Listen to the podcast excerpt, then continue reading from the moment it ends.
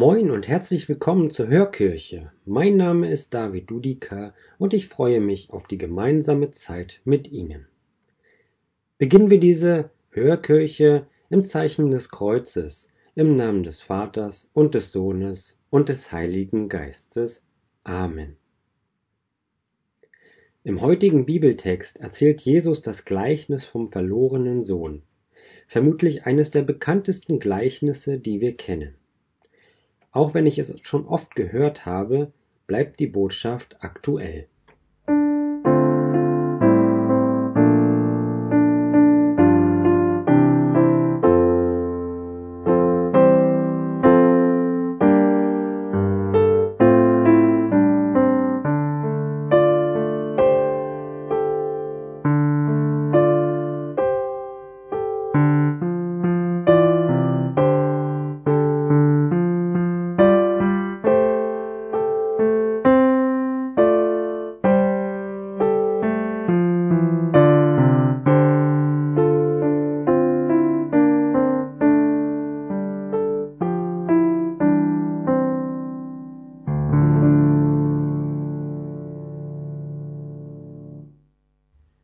Dem heiligen Evangelium nach Lukas.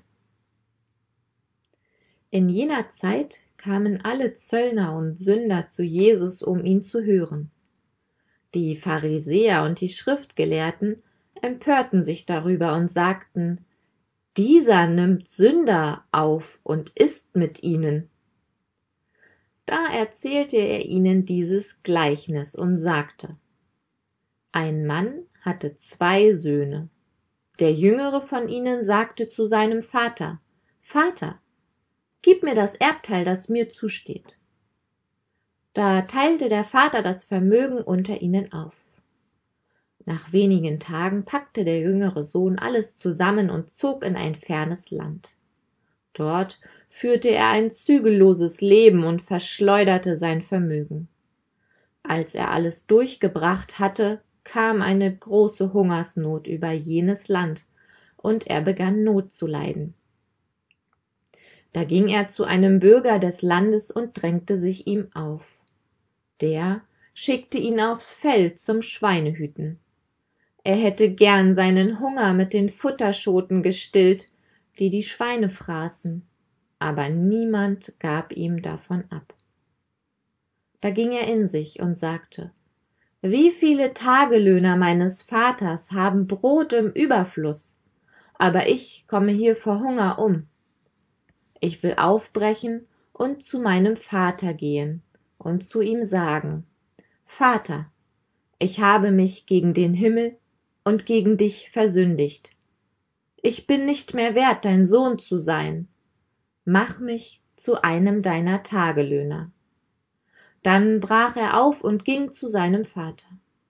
Der vater sah ihn schon von weitem kommen und er hatte mitleid mit ihm. Er lief dem sohn entgegen fiel ihm um den hals und küsste ihn. Da sagte der sohn zu ihm vater ich habe mich gegen den himmel und gegen dich versündigt. Ich bin nicht mehr wert dein sohn zu sein. Der vater aber sagte zu seinen knechten holt schnell das beste gewand und zieht es ihm an. Steckt einen ring an seine hand und gebt ihm sandalen an die füße. Bringt das mastkalb her und schlachtet es. Wir wollen essen und fröhlich sein. Denn dieser mein sohn war tot und lebt wieder. Er war verloren und ist wiedergefunden worden. Sie begannen ein fest zu feiern. Sein älterer sohn aber war auf dem feld als er heimging und in die nähe des hauses kam hörte er musik und tanz. Da rief er einen der knechte und fragte was das bedeuten solle.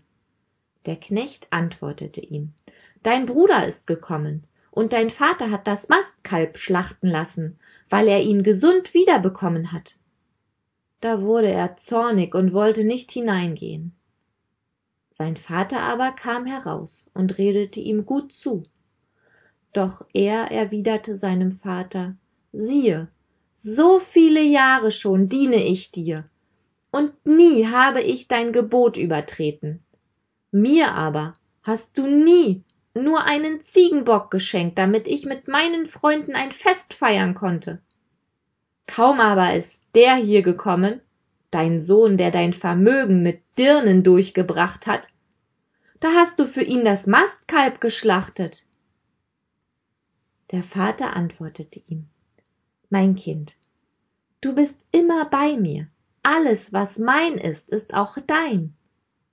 Aber man muss doch ein Fest feiern und sich freuen, denn dieser dein Bruder, er war tot und lebt wieder, er war verloren und ist wiedergefunden worden.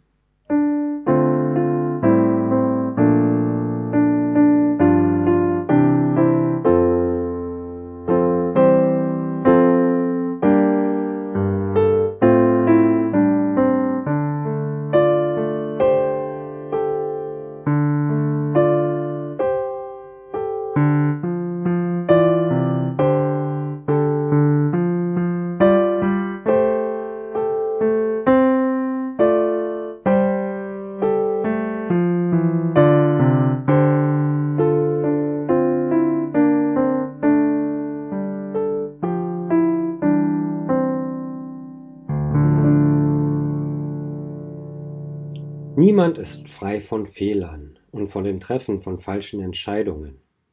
Das gehört in unserem Leben einfach dazu. Nobody is perfect, wie es so schön heißt. Die Geschichte vom verlorenen Sohn erzählt genau von diesen falschen Entscheidungen, von missglückten Lebensabschnitten, aber auch von der Größe, sich einzugestehen, nicht erfolgreich gewesen zu sein. Und die Geschichte erzählt von der anderen Seite, einer bedingungslosen Liebe des Vaters, einer unglaublichen Freude des Wiedersehens und einer gemeinsamen Zeit. Das geht sogar so weit, dass es zur Verwunderung anderer führt, weil diese Erfahrung vermutlich für alle ungewohnt ist. Es zeugt von Größe, sich der eigenen Fehler und des Scheiterns bewusst zu sein zu ihnen zu stehen und um Verzeihung zu bitten. Und genauso ist es gut zu wissen, dass jemand anderes da ist und sich einem nicht verweigert, ganz egal, was Mann oder Frau angestellt hat. Was können wir in diese Woche mitnehmen? Das Gleichnis kann ein gutes Beispiel von einer gelungenen Fehlerkultur sein. Gegenseitig anzuerkennen, dass Fehler geschehen und in Miteinander daraus zu lernen. Im Englischen heißt es weiter, Nobody is perfect, but a team can be. Niemand ist perfekt, aber ein Team kann es sein.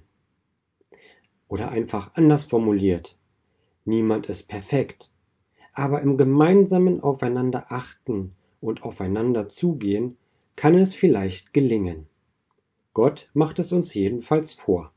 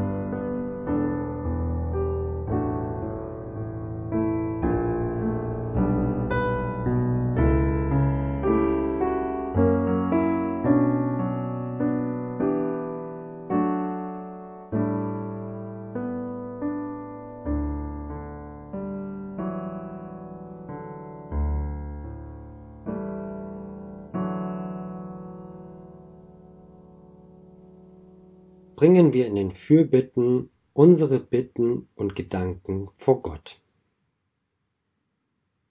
Wir beten für viele tausend Tote, für Kinder, Frauen und Männer, für die Kinder, die ihre Väter oder beide Eltern verloren haben und für alle, die um liebe Menschen trauern. Wir bitten für alle in Kiew und Mariupol, in Charkiw und Odessa, in allen anderen Städten und im ganzen weiten Land, deren Häuser und Wohnungen zerstört sind. Für alle, die in Bunkern und Kellern aushalten müssen, weil die Fluchtwege blockiert sind oder sogar immer wieder unter Beschuss.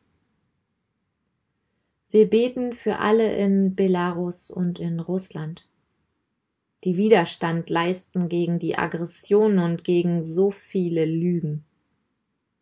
Für viele tausend, die schon verhaftet sind, weil sie die Wahrheit sagen und verbreiten und Frieden wollen. Besonders beten wir für Journalistinnen und Journalisten, die unter Lebensgefahr aus den Kriegsgebieten berichten. Wir beten für Millionen von Menschen, die auf der Flucht sind, in der Ukraine und in den Nachbarländern und in ganz Europa. Und für die vielen, die sie bei sich aufnehmen. Wir denken an die vielen, die im Land ausharren, weil sie keinen Ausweg sehen oder einfach, weil es ihr Land ist. Wir beten für Soldatinnen und Soldaten in einem Krieg, zu dem sie gezwungen sind oder freiwillig ihr Land verteidigen, für die vielen auf beiden Seiten, die ihr Leben schon verloren haben. Wir beten für alle, die Angst haben vor dem großen Krieg, für die politisch und wirtschaftlich Verantwortlichen, die abwägen zwischen wirtschaftlichen Problemen in Europa, unserer Solidarität mit der Ukraine und wirksamen Maßnahmen gegen den Diktator und seinen grausamen Krieg. Wir sind verbunden mit allen, die ernsthaft um Waffenstillstand und Frieden verhandeln. Und beten auch für alle, die vermitteln können, aber noch zögern. Alle Bitten, auch die, die wir im Herzen tragen, bringen wir vor Gott und lassen wir in das gemeinsame Vaterunser einfließen. Beten Sie mit mir gemeinsam. Vater unser im Himmel, geheiligt werde dein Name, dein Reich komme, dein Wille geschehe, wie im Himmel, so auf Erden. Unser tägliches Brot gib uns heute und vergib uns unsere Schuld, wie auch wir vergeben unseren Schuldigern. Und führe uns nicht in Versuchung, sondern erlöse uns von dem Bösen. Denn dein ist das Reich und die Kraft und die Herrlichkeit in Ewigkeit. Amen.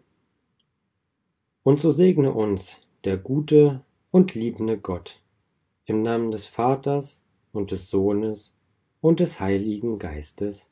Amen. Wir sind am Ende der Hörkirche angelangt.